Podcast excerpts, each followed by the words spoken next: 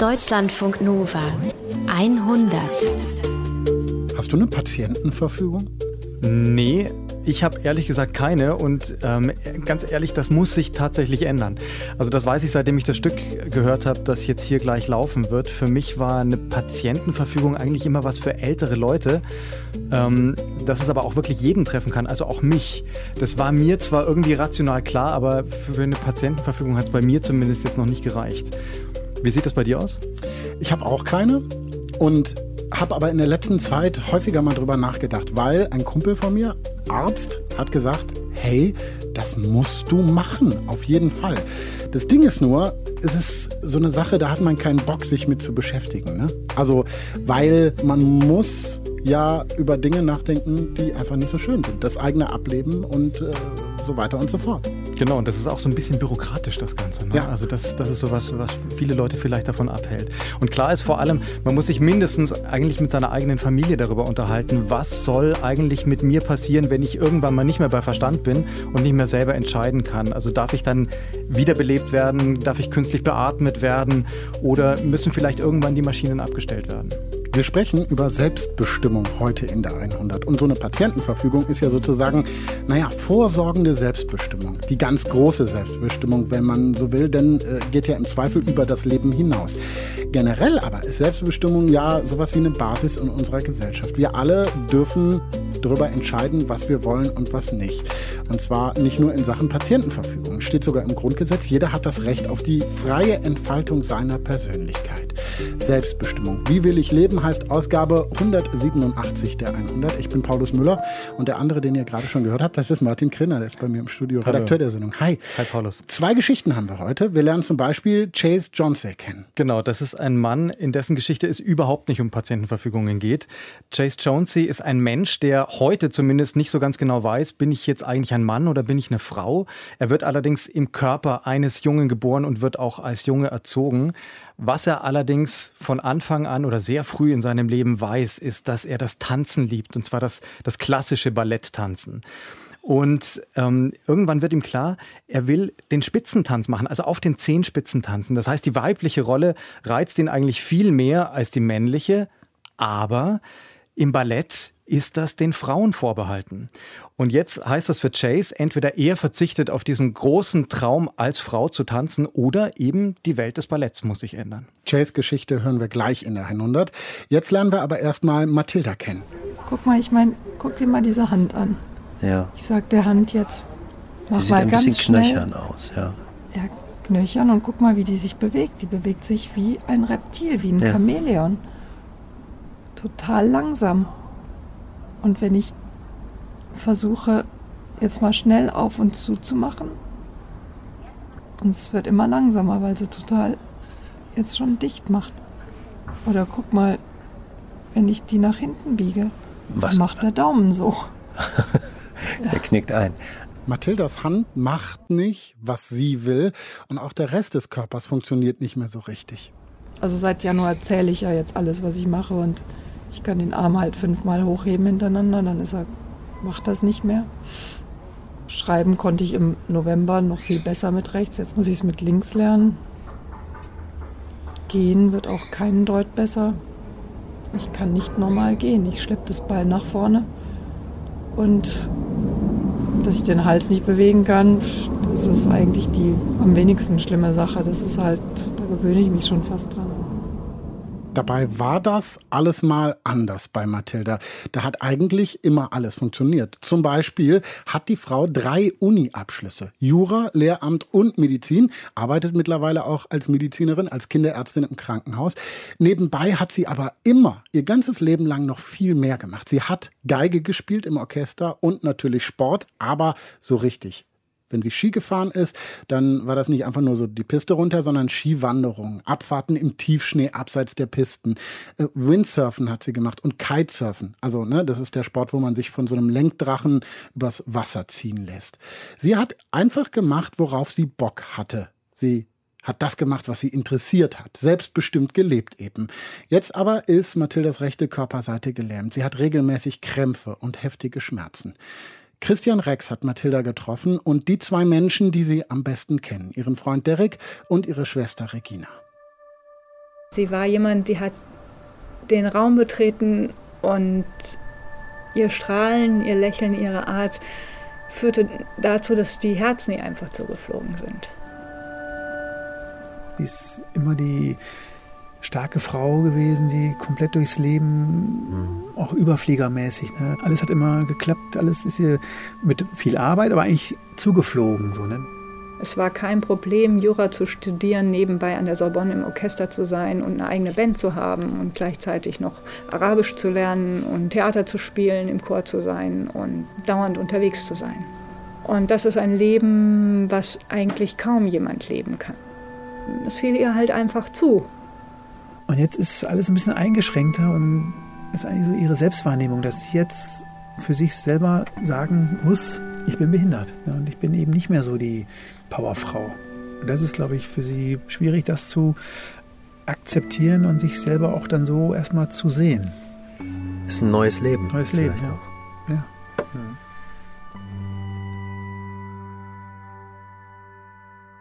Regina und Derek kennen Mathilda besser als alle anderen Menschen und sie kennen sie vor ihrem Unfall und danach.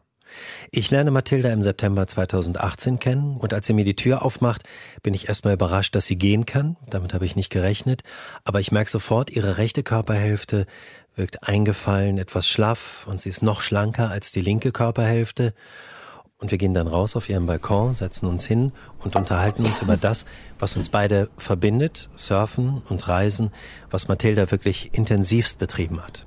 Ich muss sagen, bis zu meinem Unfall hatte ich ein total tolles Leben und durfte wahnsinnig schöne Sachen erleben. Und bei den Reisen habe ich dann immer die Landschaften im Kopf oder ob es beim Surfen war in den sechs Meter Wellen und du dann hinter dir diesen Berg siehst und zwischen Angst und Erhabenheit und Demut und dann einfach nur noch du und dieses Element bist und ja, das, das waren einfach ganz tolle Momente und davon durfte ich ganz viele erleben.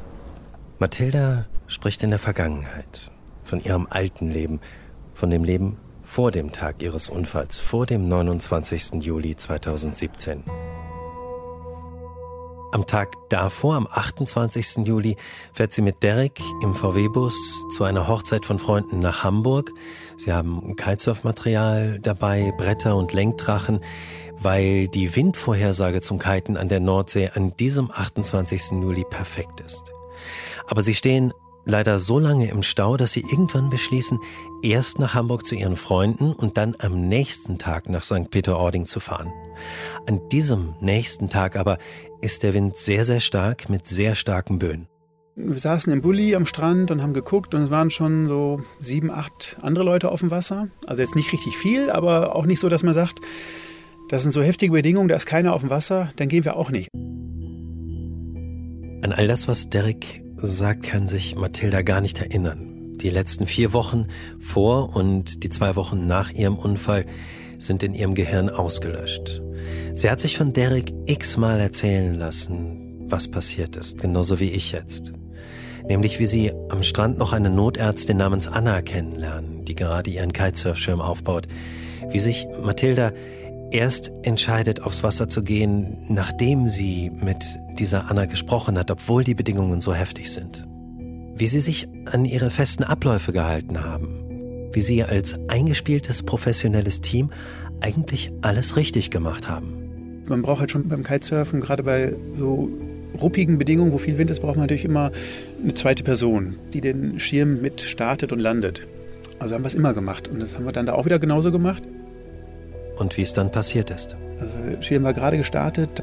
Sie hat noch gesagt, ich kann es nicht halten.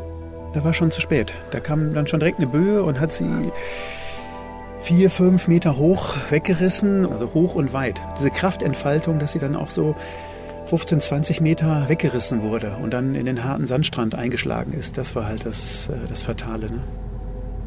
Was ist in dir vorgegangen? Einfach nur blankes Entsetzen, einfach nur Schock. Also wie, wie in einem Film, wo man denkt, das kann jetzt nicht passieren, das, das passiert mir nicht, das bin, das bin ich nicht. Einfach blankes Entsetzen. Bin sofort hingerannt und mir war sofort klar, das ist jetzt alles kaputt, weil das war halt ähm, so auch nasser Sandstrand, das ist quasi wie Beton. Und die war sofort bewusstlos. Oh, ich habe immer nur versucht, mit ihr zu sprechen, anzusprechen, dass sie halt irgendwie doch wieder aufwacht oder dass sie merkt, da ist jemand. Ne? Also es war einfach, einfach Horror, ja. Der Unfall passiert in unmittelbarer Nähe zu einer DLRG-Rettungsstation und innerhalb von etwa einer Minute sind die Rettungsschwimmer da. Und habe dann immer nur diese quasi diese Ersthelfer darauf hingewiesen, hey, jetzt nicht drehen, keine stabile Seitenlage, einfach so lassen, da ist garantiert der Hals gebrochen. Und habe gesagt, wir brauchen sofort einen Notarzt, wir brauchen sofort einen Hubschrauber. Und dann kam auch sofort schon eben die Anna, diese Kitesurferin, die wir vorher am Strand kennengelernt hatten, die hat, hat sofort dann Anweisungen gegeben, was zu tun ist. Ne? Die Notärztin meinte dann auch, ja, der, der Puls oder der Auswurf wird schwächer und hat dann eben entschieden, dass dann eben äh, mit Herzmassage das Herz am Schlagen gehalten wird. Deswegen musste sie beatmet werden und dann eben auch mit Herzdruckmassage, dass das Herz weiter eben äh, Sauerstoff in den Körper pumpt. Ne? Da bist du als, als Partner völlig, ähm, ist ganz schwer. Also da denkst du, das kann nicht sein. Ne? Du bist jetzt hier dabei und, und die Person, die du liebst, die stirbt hier. Das ähm, ja ganz schlimm. Mathilda wird in einen Rettungswagen gebracht, wo sie sich stabilisiert. 30 Minuten später kommt sie in einen Helikopter und wird in eine Klinik in Heide geflogen. Bist du mitgeflogen? Nee, da ist überhaupt kein Platz. Nee. Da passt wirklich nur der Notarzt rein und nee, ich bin dann ähm, mit dem Auto tatsächlich. Oh Gott. Zum, ja.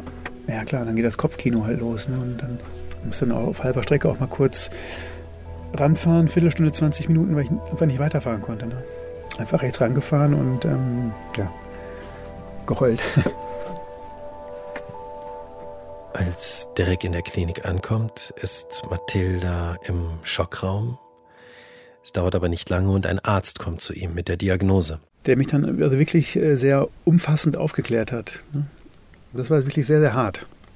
Weil mir war, wie gesagt, klar, dass sie stark verletzt ist, aber dass es so schlimm ist, äh, fällt einem erstmal wirklich ähm, alles auf dem Gesicht. Ne? Also, das, äh, also er hat auch wirklich ganz klar gesagt, der Arzt, ähm, alles, was wir jetzt machen, an Behandlungen, es geht erstmal nur ums blanke Überleben. Ne?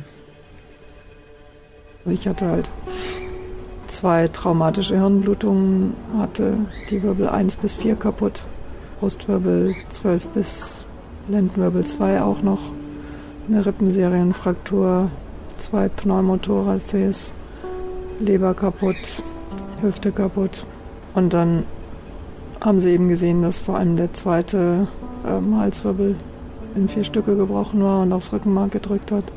Wollten mich dann notoperieren. An der Stelle in der Geschichte müssen wir mal kurz unterbrechen und in die Vergangenheit schauen. Denn das ist wichtig, um zu verstehen, wie Mathilda sich heute fühlt. Denn einige Jahre vor dem Unfall, sieben Jahre vorher, hat Mathilda eine Patientenverfügung für sich verfasst. Und in dieser Patientenverfügung steht unter anderem, dass sie keine lebenserhaltenden Maßnahmen bekommen möchte, wenn sie sich in einem unmittelbaren Sterbeprozess befindet.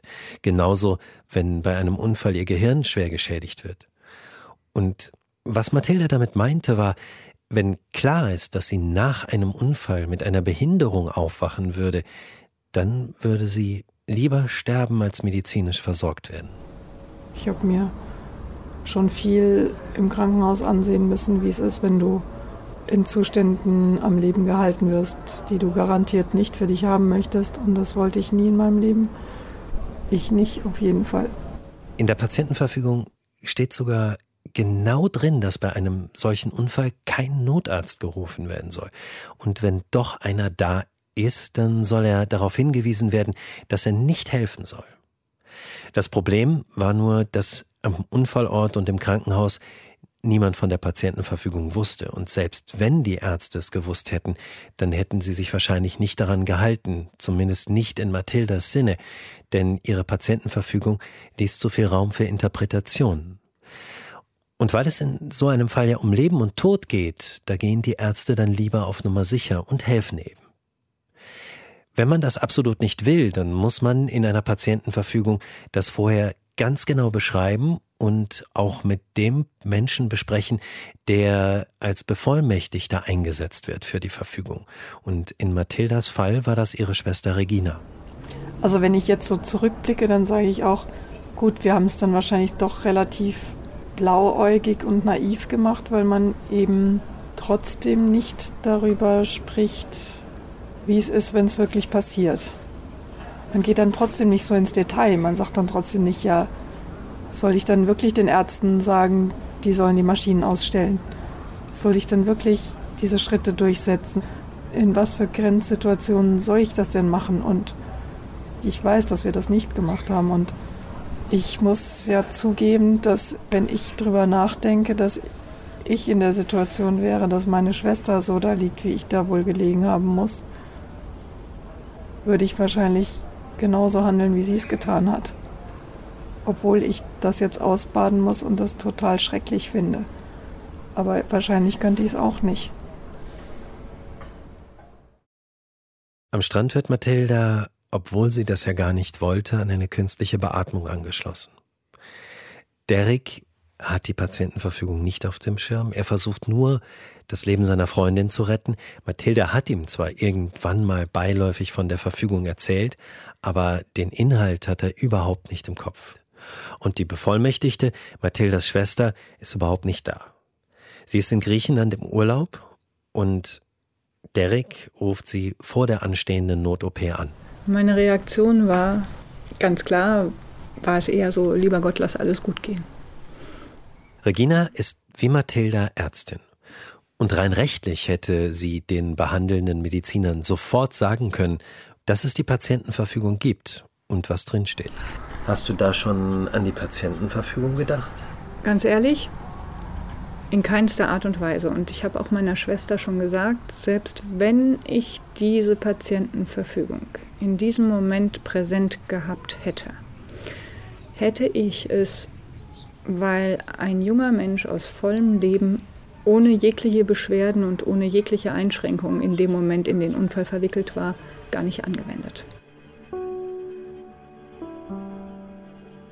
Dann haben sie eben die erste OP ähm, gemacht und dann habe ich so, man kriegt manchmal bei so schlimmen Traumata so Massenblutungen. Also der Organismus ist halt überfordert und dann mussten sie es abbrechen und ähm, mir ganz viel Blut erstmal transfundieren und mich stabilisieren. Mathilda klingt frustriert, wenn sie davon erzählt, denn sie hat diese Maßnahmen nicht gewollt. Sie hat es in der Patientenverfügung anders formuliert. Diese lebenserhaltenden Maßnahmen hätten nicht getroffen werden dürfen. Ihrem Willen nach. Aber jetzt liegt sie in diesem künstlichen Koma an Schläuchen, von Beatmung, von Medikamenten am Leben gehalten und sie kann es nicht selbst entscheiden. Und Derek, ganz menschlich, der sitzt einfach nur rund um die Uhr bei ihr und hofft natürlich nur, dass sie wieder aufwacht, dass sie gesund wird. Zwei Tage lang geht das so und dann kommt Regina im Krankenhaus in Heide an. Sie als Medizinerin berät sich sofort mit dem Ärzteteam vor Ort und es wird überhaupt nicht über eine Patientenverfügung gesprochen. Die Ärzte fragen sie auch nicht, ob es eine gibt. Regina will handeln. Jetzt geht es darum zu entscheiden, wie kann diesem Menschen am besten geholfen werden. Und man hofft, dass nachher alles gut ist. Der Diagnose nach ist klar, dass Mathilda, falls sie die OP überhaupt überlebt, vermutlich für immer behindert sein wird. Im Studium lernt man immer, dass eine Denzfraktur fast immer tödlich ist. Und sie hatte nicht nur diese, sondern einen komplett zerschmetterten zweiten Halswirbel. In sechs Einzelteile quer wie längs. Ja, es gab einfach ganz, ganz schwere Entscheidungen zu treffen, aber ich fand es es wert zu kämpfen. Es steht fest, dass Mathildas Nacken mit einer Platte versteift werden muss. Das heißt, sie wird ihn in jedem Fall nie wieder so bewegen können wie vorher. Aber es gibt für diese OP zwei Möglichkeiten. Entweder die Platte versteift den ganzen Nacken vom Hinterkopf bis runter zum letzten Halswirbel. Oder, und das wurde noch sehr selten gemacht, eine Platte setzt, die quasi nur einen Teil der Wirbelkörper im Halsbereich zusammen versteift. Klar, die Operation war per se ein Risiko, Schon allein das Umdrehen war lebensgefährlich. Und Regina entscheidet sich für die zweite, risikoreichere Variante. Sie möchte einfach, dass Mathilda im Falle einer gelungenen OP möglichst viel Restbewegungsmöglichkeit hat. Die andere Chance wäre gewesen, in dem Moment alles abzustellen und zu sagen, okay, das Menschenkind hat sowieso keine Chance auf ein Leben danach. Und diese Entscheidung konnte und wollte ich nicht treffen. Wir haben die abgegeben in den Operationssaal. Für Derek und mich war das ähm, ganz schwer auszuhalten.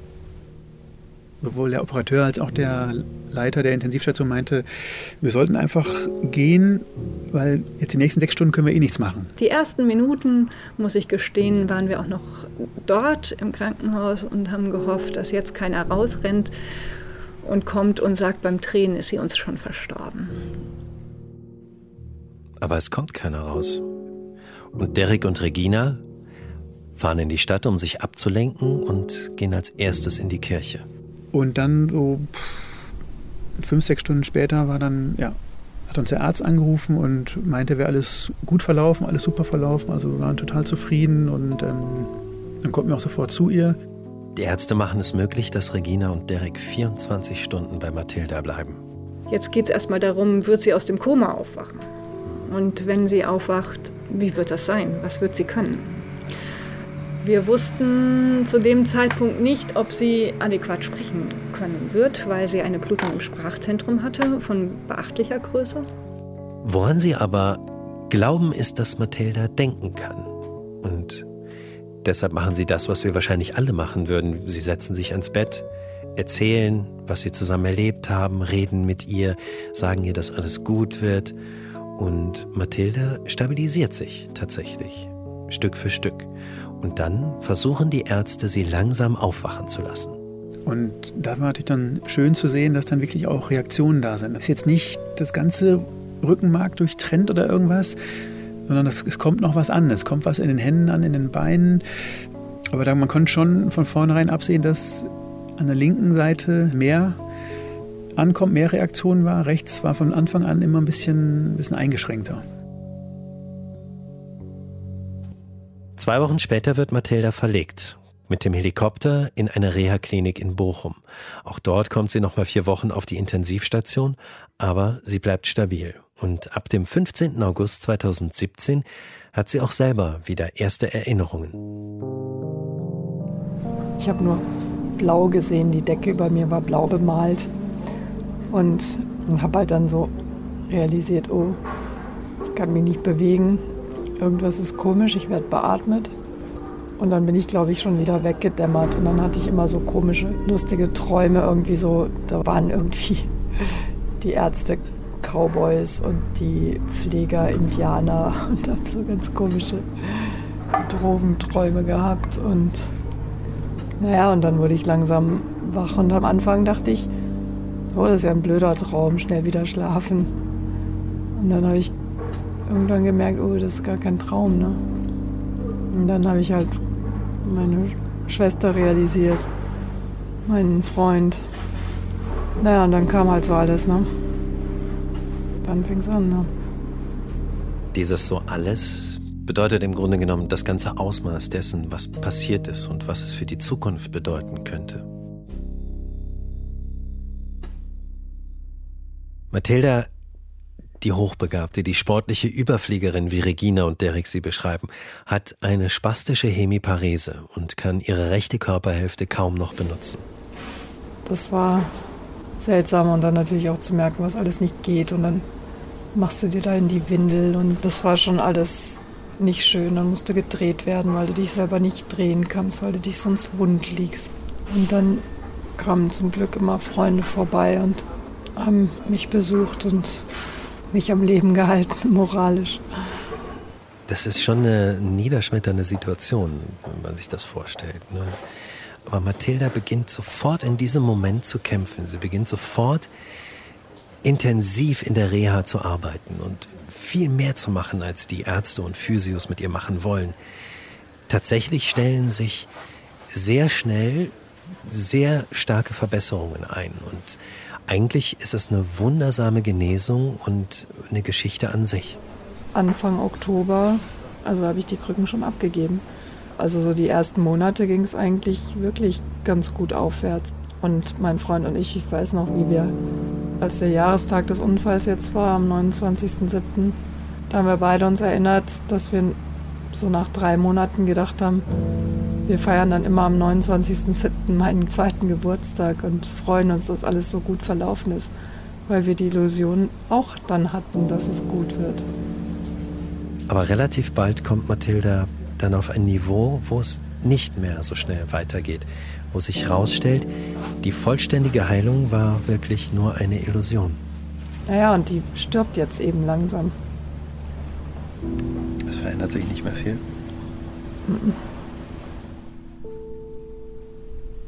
Mathilda ist noch in der Reha-Klinik, als sie Derek nach Hause schickt und die Patientenverfügung aus dem Schrank holen lässt. Der bringt sie dann mit in die Klinik und Mathilda ergänzt die Verfügung dann handschriftlich. Am 17. November 2017 macht sie das, schreibt sie, dass sie nie wieder reanimiert werden will. Mathilda kämpft einen inneren Kampf. Also einerseits sagt sie, ich will mein altes Leben zurück und tue alles erdenklich Mögliche, um Verbesserungen zu erzielen. Und andererseits ist es so, dass sie spürt, dass sie irgendwie die Kontrolle verloren hat, dass sie das alles so nicht gewollt hat und ähm, dass sie diese Behinderung einfach nicht aushalten kann. Um sich selber zu helfen, will sie sich jetzt testen und möchte genau deswegen wissen, was kann sie mit diesem behinderten Körper noch machen von den Sachen, die sie vor dem Unfall so geliebt hat, zum Beispiel Skifahren. Und im März 2018, ungefähr acht Monate nach dem Unfall, darf sie an Wochenenden schon wieder nach Hause in ihre Wohnung. Und eines dieser Wochenenden nutzen sie und Derek und fahren zusammen in die Alpen. Also sie wollte unbedingt wissen, ob, ob sie noch Skifahren kann. Ne? Hat geklappt war dann natürlich nicht wie sonst mit Gepäck auf dem Rücken bergauf Skitour gehen und Tiefschnee fahren und Buckelpiste und so halt nicht, sondern mit Sessellift, Gondel hoch und dann blaue und rote Piste Bögelchen fahren. Ne? Aber sie hat dann schon gemerkt, dass eben die rechte Körperhälfte nicht so gehorcht wie die linke. Das heißt, es war dann rechts alles krampfig, zittrig, aber sie ist gut die Pisten runtergekommen. Ne? Würde man ja normalerweise sagen, großartig. Ja, genau. Es ist so ein Kontrast. Ne? Für Derek ist es ein Wunder, dass Mathilda wieder Ski fahren kann und das macht ihn total glücklich. Aber bei Mathilda ist es das totale Gegenteil. Für sie ist es schrecklich zu erleben, dass ihr Körper eben nicht mehr so funktioniert wie vorher. Und das überschattet alles und eigentlich bin ich von Grund auf ein positiver Mensch und deswegen versuche ich mir auch positive Momente zu schaffen und alles zu probieren, was ich früher gerne gemacht habe. Und alles ist halt überschattet von diesem, puh, der Körper macht's nicht, es funktioniert nicht. Wie in einem normalen Leben, du übst es ganz viel und auf einmal geht das, sondern du kannst so viel probieren, wie du willst. Es funktioniert halt nicht. Es klingt so, als würde gar nichts funktionieren. Ich finde es aber toll, dass Mathilda zum Beispiel im Sommer 2018 wieder in ihren Job zurückkehren kann. Sie kann wieder als Kinderärztin arbeiten. Und sie gibt auch keineswegs auf, sondern sie tut alles für ihre Genesung, probiert alles Mögliche, schulmedizinisch, nicht schulmedizinisch. Aber ihre rechte Körperhälfte bleibt trotzdem behindert und ihre innere Zerrissenheit wird immer größer. 95 Prozent der Dinge haben keinen Freudefaktor mehr, weil du ständig rumkrampfst, weil du ständig diese Schmerzen hast. Also ich habe immer noch nicht, dass ich sagen kann, gut, dass ich weitergelebt habe. Im Gegenteil. Die Vorstellung, einfach ein erfülltes Leben gehabt zu haben und dann einen blöden Unfall und dann zu sterben, ist irgendwie okay aber dann nicht so behindert rauszugehen, wie ich das gerade tue. Das ist halt nicht okay. Und jetzt muss ich irgendwann entscheiden, ob ich das so weitermache oder nicht.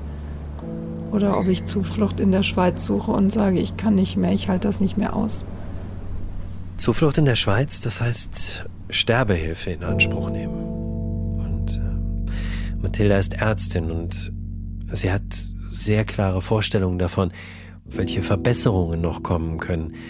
Und sie weiß auch ganz genau, welches Leben für sie selber lebenswert ist. Rein medizinisch gesehen, sagt sie, gibt es nur innerhalb von 12 bis 18 Monaten Fortschritte bei einem Patienten mit ihrer Behinderung. Und deswegen ist jetzt, wo diese Zeit verstrichen ist, der Leidensdruck bei Mathilda so groß, dass sie an Suizid denkt. Ich bin nicht jemand, der halt ein ganzes Leben leiden will. Will ich nicht. Also weißt du, so ein Tod, der einfach kommt, das ist so nett. Und ich krieg keinen Tod, der einfach kommt. Ich krieg keine einfache Erlösung. Derek und Regina können Mathildas Plan aber schwer aushalten. Sie kann nicht von mir erwarten, obwohl sie das tut, dass ich mit einem Lächeln im Gesicht mit in die Schweiz fahre und sage, super, sie will sich jetzt umbringen, das Leben ist so nicht mehr lebenswert. Ich finde diese Entscheidung richtig, das kann ich nicht. Aber andererseits glaube ich auch nicht daran, dass sie es tun wird, weil meine Schwester ist kein Mensch, der aufgibt. Meine Schwester ist eine Kämpfernatur. Dass sie sich danach fühlt, aufzugeben, das kann ich verstehen. Schwierig mit umzugehen, ne? Also am Anfang, da war ich natürlich auch sehr wütend auf sie. Aber dann dachte ich auch, dass das vielleicht für sie auch so ein Notstrohhalmpunkt ist, wo sie sagt, okay, über, über diesen Ausweg oder über diesen möglichen Ausweg kann ich auch wieder ein bisschen Kontrolle über mein Leben gewinnen. Dass ich sage, okay, es gibt diese Möglichkeit vielleicht über Sterbehilfe oder wie auch immer, dass sie sagt, okay, ich habe eine Hintertür, ich kann diesen Weg gehen, dass das so eine Art Kontrollgewinn für sie ist. Das ist ne? für sie wichtig, glaube ich. Ne? Genau. Wir müssen uns nochmal vorstellen, vor ihrem Unfall hatte Mathilda ein Leben voller erfüllter Träume und dann passiert der Unfall und sie wollte im Vorfeld mit der Patientenverfügung dafür sorgen, dass sie sogar in dieser Situation, in der sie keine Entscheidungen mehr treffen und sich selber nicht mehr äußern kann, die Kontrolle über ihr Leben behalten und ihr Leben auf diesem Weg verlassen kann. Aber dieses Vorhaben hat nicht geklappt. Sie ist immer noch da. Sie hat überlebt. Aber sie muss eben mit der Behinderung leben, die sie auch nicht nur körperlich, sondern eben auch innerlich auseinanderreißt. Und so kämpft sie trotz ihrer Suizidgedanken immer weiter um körperliche Verbesserungen. Darum, ihr altes Leben doch irgendwie zurückzubekommen. Das ist ein hilfloser Kampf. Jetzt werde ich berührt. Das ist doof. Ich bin so Alles nah am Wasser gebaut zurzeit. Irgendwie bin ich eine ganz schön feige Sau.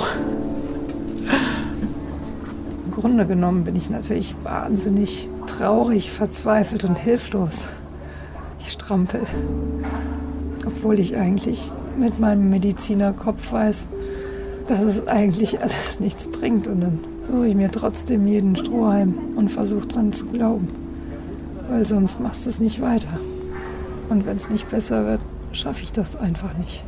Ja, eigentlich liebe ich das Leben ja und will es eigentlich wieder haben.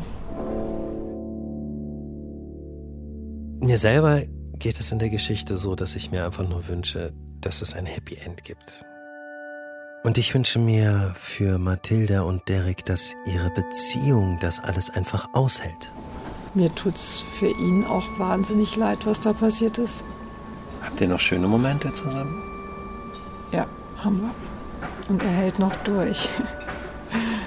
Er hat noch nicht gesagt, oh, das ist mir jetzt alles alles ganz zu arg und das schaffe ich nicht mehr. Und da habe ich halt die Hoffnung, dass sie jetzt irgendwann auch zu dem Punkt kommen, wo sie mit der ganzen Situation ihren Frieden schließt und sagt, okay, wir fangen nochmal ganz von vorne an. Ne?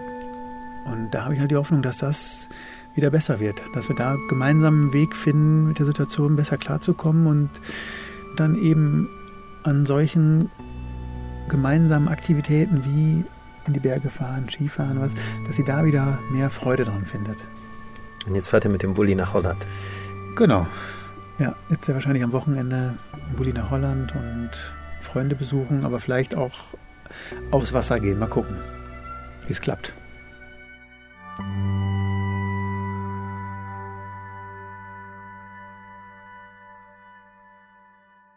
Christian Rex hat uns die Geschichte von Mathilda erzählt. Martin, ähm, wir müssen mal über diese Geschichte reden und warum hm. wir sie mit in die Sendung genommen haben. Es geht ja um Selbstbestimmung und das ist klar etwas, worum Mathilda da die ganze Zeit kämpft. Aber es tauchen ja noch andere Leute auf. Genau, Derek und Regina tauchen ja auch noch mit in der Geschichte auf. Und das fragt sich jetzt, wie passt das denn eigentlich zusammen, wenn wir über Selbstbestimmung reden? Wir haben die Geschichte jetzt trotzdem mit in die Sendung genommen, weil ich glaube, dass es da noch was Zweites gibt. Zur Selbstbestimmung muss nämlich, glaube ich, nicht immer von einem selber kommen, sondern ähm, wenn man das nicht selber herstellen kann, weil das Problem vielleicht zu existenziell ist, so wie das bei ähm, Mathilda ja der Fall gewesen ist, dann braucht man Hilfe zur Selbsthilfe. Und genau das leisten Derek und Um Regina. sozusagen zu reflektieren mit anderen und das im Dialog zu machen vielleicht. Genau, um einfach selber herzustellen, wo will denn meine Selbstbestimmung eigentlich hin? Also das heißt, Mathildas eigene Möglichkeit, die Selbstbestimmung herzustellen, wie sie das ja selber sagt, ist im Endeffekt ihr Leben zu beenden, in die Schweiz zu fahren, Sterbehilfe in Anspruch zu nehmen. Und Derek und Regina kommen jetzt und sagen, hm, das ist nicht die Lösung. Die Lösung ist eigentlich, wenn du sagst, ich hatte ein Leben, das war großartig.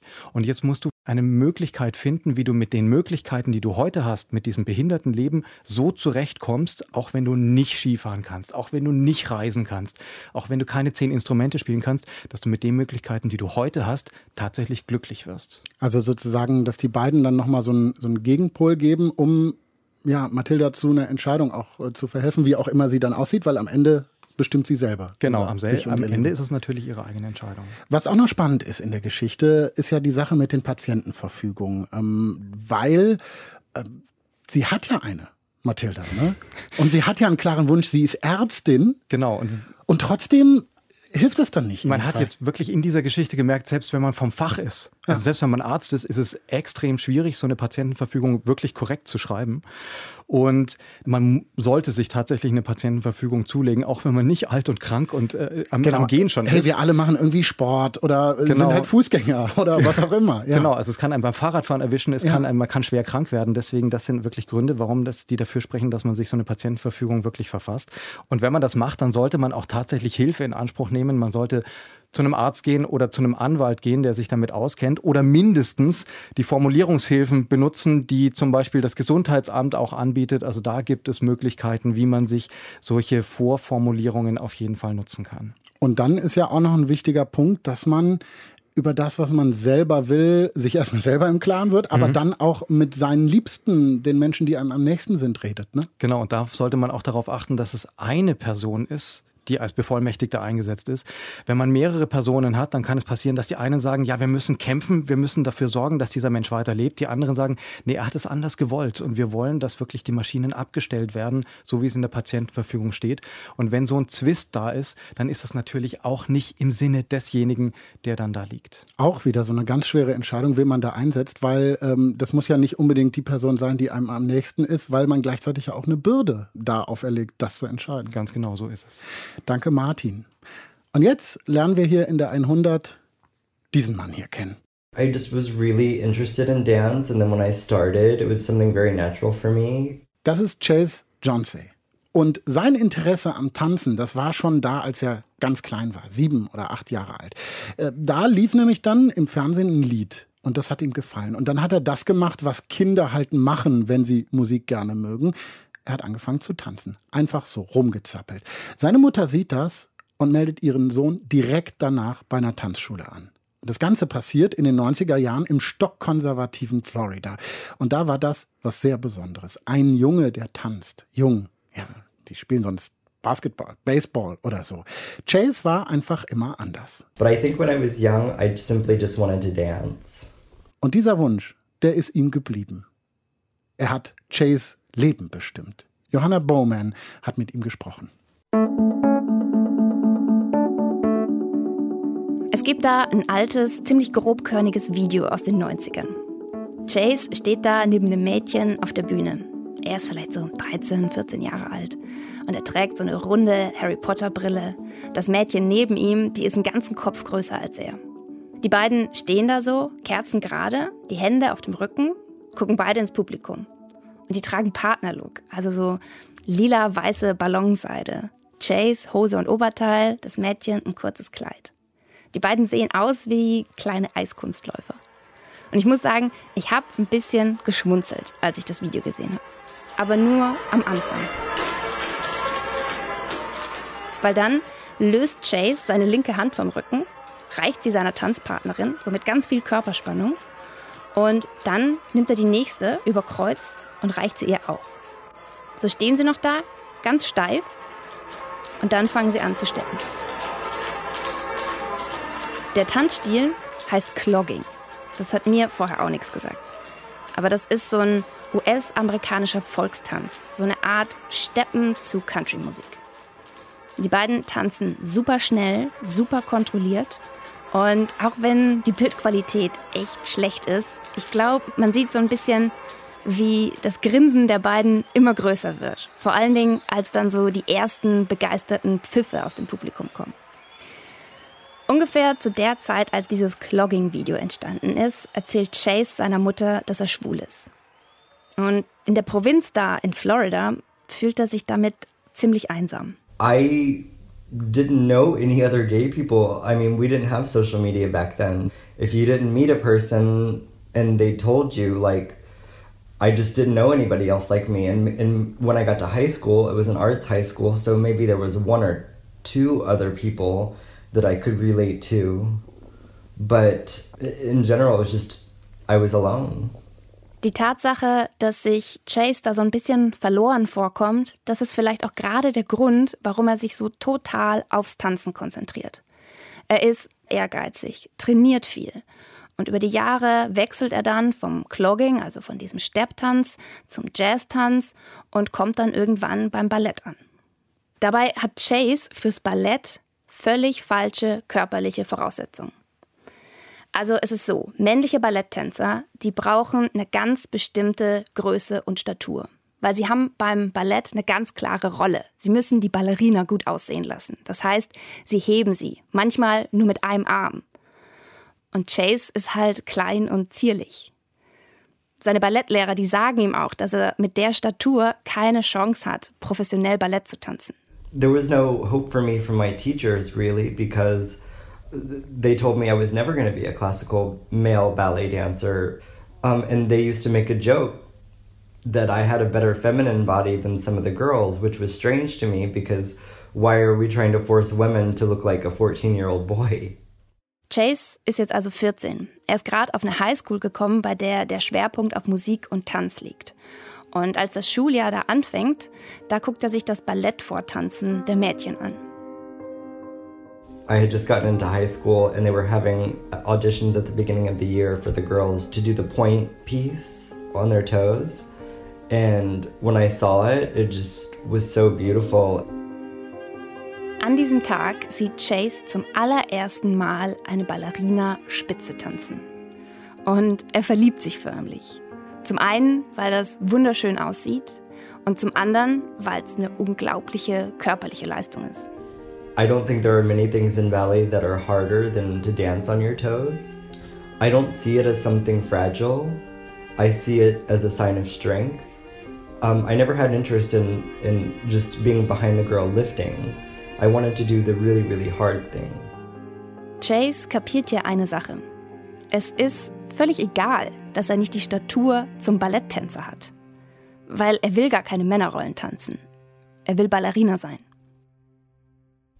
And so I secretly got myself a pair of pointe shoes after seeing those girls on pointe and I played around on my own. Chase fängt also heimlich mit dem Spitzentanz an. Weil das klassische Ballett, das hat nicht nur eine starre Geschlechterrollenverteilung, es ist auch ganz klar, wer hier Spitze tanzt, nämlich die Frauen, nicht die Männer. Und das geht jetzt auch den Tanzlehrern von Chase ein bisschen zu weit. Die wollen ihn auf Spitze nicht im Training mitmachen lassen.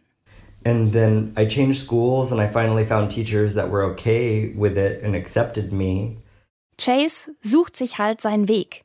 Es ist so ein bisschen wie damals, als er in der Kleinstadt merkt, dass er das Tanzen total liebt. Aber er kennt keine anderen Jungen, die tanzen. Und da ist es ihm egal. Er macht es trotzdem, weil er es will. Und hier, ja, jetzt kennt er keine anderen Jungs oder Männer, die Spitze tanzen. Und es ist ihm wieder egal. Er wechselt sogar die Schule, um als Ballerina trainieren zu können. Nur es ist halt immer noch keine Option, dass das mal sein Beruf wird, weil es gibt auf dieser Welt einfach kein Ballettensemble, in dem Männer Spitzentanz tanzen. So I asked my teachers, I'm like, do boys dance on point? And they told me, no, not necessarily, except in Ballet Trocadero. In Frage kommt nur Le Ballet Trocadero de Monte Carlo.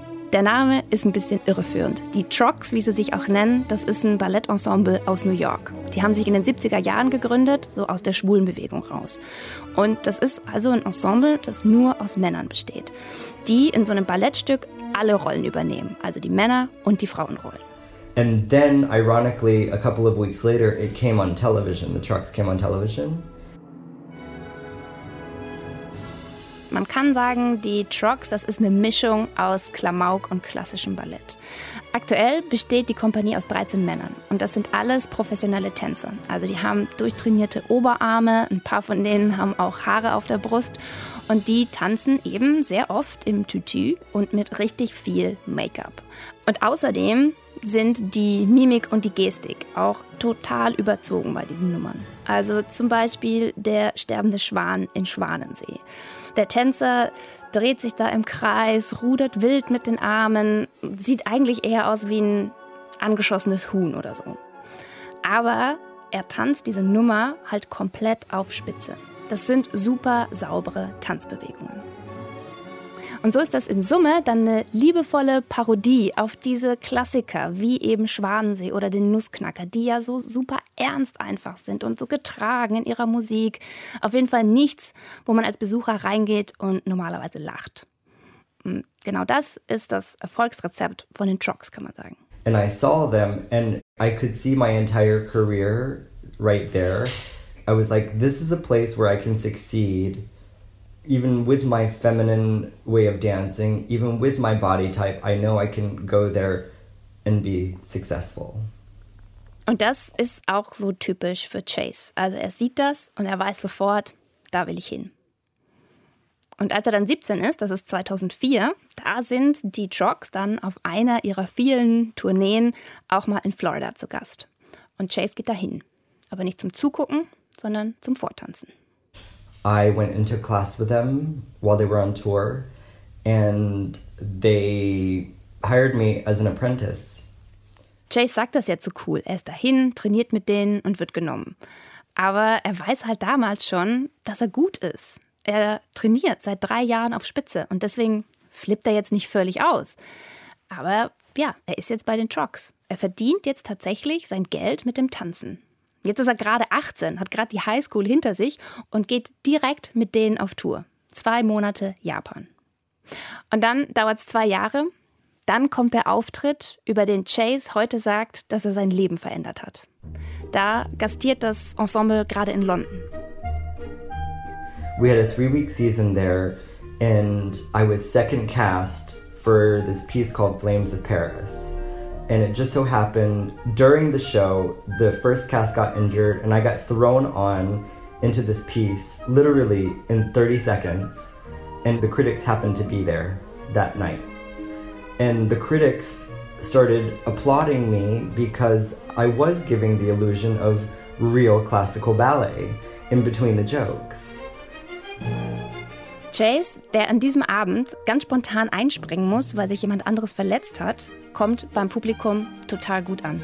Und das liegt wahrscheinlich daran, dass er so einen ganz besonderen Stil hat. Er sticht schon raus in dieser Truppe. Eben weil es für ihn keine Comedy ist. Er nimmt das ernst. Für ihn ist es Ballett. Er tanzt das wie eine Ballerina. Und nur weil es hier und da eben lustig sein muss, macht er dann eben mal einen Gag und so eine überzogene Bewegung. Am nächsten Tag steht dann im Guardian, Chase Jonesy hätte die Technik und Eleganz einer echten Prima Ballerina. Und das ist dann der Punkt. Von da an spielt Chase in quasi jedem Stück der Trucks eine der Hauptrollen. Sei es jetzt Schwanensee oder Paquita oder Don Quixote. Über die nächsten Jahre etabliert er sich dann halt richtig in diesem Ensemble. Für ihn läuft es richtig gut. Auch privat. Er verliebt sich in einen Kollegen aus dem Ensemble und die beiden heiraten dann später auch. Und dann, Chase ist jetzt mittlerweile seit 13 Jahren bei den Trucks, bekommt er noch eine Auszeichnung. und zwar den National Dance Award. Das ist einer der wichtigsten Tanzpreise in Großbritannien. Und Chase bekommt den als bester männlicher Tänzer. Aber für seine Hauptrolle in Paquita, also für eine Frauenrolle. Und das ist eine große Nummer, weil zum allerersten Mal wird dieser Preis quasi geschlechterübergreifend vergeben. Und jemand aus so einer, naja, Comedy-Truppe setzt sich dadurch gegen sämtliche anderen Tänzer von etablierten Häusern. Spätestens jetzt hat sich Chase auch international einen Namen gemacht. Er ist, wie er sagt, der Posterboy von Trocadero, das Aushängeschild. Er ist auf dem Höhepunkt seiner Karriere. Und dann lässt er Anfang 2018 eine Bombe platzen. Hey everybody, so just to warn you, this is probably going to be a crying video. Auf seinem YouTube-Kanal. I'm not going to make this video um, to humiliate anyone. Um, that's why I'm not going to name names of specific people. I'm not going to tell anybody else's story for them. In dem Video erzählt Chase, dass er eigentlich schon immer sein biologisches Geschlecht in Frage gestellt hat. Also das heißt, er hat gezweifelt, ob er eigentlich ein Mann sein möchte oder nicht. 2012 hat er auch darüber nachgedacht, eine Geschlechtsangleichung machen zu lassen.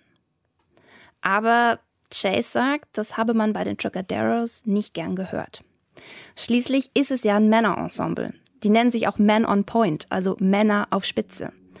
Und man habe ihm gesagt, wenn er das macht, dann könne er da nicht mehr tanzen.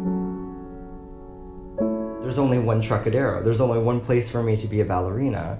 So I was like, well, I can't explore my gender in that way. So I'm just gonna push that aside because at that point I love dancing more than I love my self expression, I should say. Weil Chase nirgendwo anders als bei den Trocaderos als Ballerina tanzen könnte, geht er jetzt eben diesen Kompromiss ein. Den Wunsch nach einer Geschlechtsangleichung, den schiebt er beiseite. Aber bei unserem Gespräch erzählt mir Chase, dass er dann eben über die nächsten Jahre so erlebt habe, dass gerade den jüngeren Kollegen Vorschriften gemacht werden, wie sie auszusehen haben, abseits der Bühne. Die hätten dann schon mal einen blöden Spruch gekriegt, wenn sie mit Make-up zum Training gekommen sind. Hier ist nochmal ein Ausschnitt aus diesem YouTube-Video. Trocadero is uh, and has been for a while in lines with what I believe Trocadero is about, which is about openness and gender freedom. Chase fängt in diesem Video dann total an zu weinen, als er von dieser Diskriminierung erzählt. Und dabei betrifft die ihn noch gar nicht mal so sehr persönlich, weil er sagt, er hat sich einfach schon so etabliert in dem Ensemble. Aber ihm fällt das total schwer, das bei jüngeren Kollegen zu beobachten. Und all das, das staut sich so an bei Chase. Irgendwann hat er das Gefühl, er muss jetzt was tun. So I'm throwing away my dream job. For what I believe in. Chase steigt bei den Trucks aus. Nach 14 Jahren. Und in dem Wissen, dass er in keinem anderen Ballettensemble der Welt jemals wieder als Ballerina tanzen kann. Das Management von Trocadero sieht die Situation von damals anders. Sie haben die Vorwürfe entschieden zurückgewiesen und haben sogar eine Anwältin engagiert, die den Fall prüfen sollte. Die kam dann zu denen und hat Gespräche geführt mit diesen ganzen Tänzern und kam am Ende zu dem Schluss, dass sich diese Vorwürfe von Chase nicht belegen ließen. Ich habe auch noch mal mit einem anderen Tänzer von Trocadero gesprochen. Das ist Robert Carter. Der ist seit 24 Jahren im Ensemble. Und der hat mir schon gesagt, ja, das Geschäftsmodell von Trocadero, das besteht daraus, dass hier Männer im Tütü tanzen und dass die halt eben auch aussehen wie Männer, weil, wie gesagt, das ist so ein bisschen der Witz an der Sache. Aber er hat auch gesagt, er selber trage auch gerne mal Schmuck oder Eyeliner und da habe ihm noch nie jemand Vorschriften gemacht, dass er das lassen soll. Und er habe das auch nie bei anderen Leuten beobachtet. Trotzdem, nach 14 Jahren ist für Chase jetzt der Punkt gekommen, dass er sagt, er passt hier nicht mehr rein. Er muss zu sich selber stehen. Um, it was like going through a really bad breakup, honestly, because my entire adult life was at Trocadero. Chase vergleicht das also mit einer Trennung. Also kann ich aber auch irgendwie nachvollziehen. 14 Jahre sind eine echt lange Zeit. Und deshalb geht er mit seinem Mann Carlos jetzt erstmal nach Barcelona. Die beiden haben die Trocs zusammen verlassen. I was in the process of accepting it the month after. And I thought, okay, well, my career's over. There's only one Trocadero, so I'm just gonna go teach at a ballet school somewhere here in Barcelona with my husband because he's from Spain. And I'm gonna disappear. And I have all of my memories. I, I had a great 14 years if I never dance again. And then out of nowhere, I get an email from Tamara Rojo, the director of the English National Ballet, asking me to come take class and audition. Tamara Rojo, die ist die künstlerische Leiterin und prima Ballerina am English National Ballet. Chase kennt sie, aber eben weil er ihr Fan ist. Er hat sie mal auf der Straße getroffen und gefragt, ob er ein Foto mit ihr machen darf. Und sie haben sich auch kurz unterhalten bei dieser Preisverleihung, als Chase den Award gewonnen hat. Und jetzt hat er eine E-Mail von ihr und sie lädt ihn ein, ans English National Ballet zu kommen. Chase fliegt also nach London und Tamara Rojo gibt ihm eine Rolle in Dornröschen als Ballerina. Okay, es ist jetzt keine Hauptrolle. Chase hat kein Solo in diesem Stück. Er ist eine der Hofdamen, das heißt, er tanzt zwischen vielen anderen Tänzerinnen an der Hand, seinen männlichen Tanzpartner. Er hat ein langes Brokatkleid an und kein Tütü, keine Spitzenschuhe. Aber es ist ein super wichtiger Traum, der da in Erfüllung geht. Und es ist ein Zeichen, das Chase da setzt. Er bricht diese starren Geschlechterrollen im Ballett so ein kleines Stückchen weit auf. Dieses Engagement in London, das dauert nur drei Monate, von April bis Juni 2018. Aber für Chase sind das drei super wichtige Monate. Er hat zum allerersten Mal nicht das Gefühl, dass ihm irgendjemand vorschreibt, wie er auszusehen hat. Und das kostet er total aus. Also er trägt figurbetonte Klamotten und Make-up und eine lange blonde Perücke. Aber nicht nur das. Er nimmt 10 Kilo ab, er lässt sich die Barthaare weglasern und sogar die Lippen ein bisschen aufpolstern. Bei dieser Aufführung von Dornröschen ist Chase dann zum allerersten Mal nicht ein Mann, der angezogen ist wie eine Ballerina oder ein Mann, der tanzen kann wie eine Ballerina, sondern Chase ist eine Ballerina. It was nice to go to that extreme because it makes me realize that I love going in between all of the genders. Chase merkt, die Geschlechtsangleichung ist für ihn gar kein Thema mehr. I don't see myself getting gender reassignment surgery. Um, I don't see myself living as a woman full time in every situation. After 14 years of having to suppress all of that, it was incredible for me to play with that this year. Als Chase dann wieder in Barcelona ist, da kommt die Perücke dann halt wieder runter und er rasiert sich den Kopf kahl und trainiert sich wieder ziemlich viele Muskeln an. Chase fühlt sich weder dem männlichen noch dem weiblichen Geschlecht stärker zugehörig. Er bezeichnet sich als gender fluid.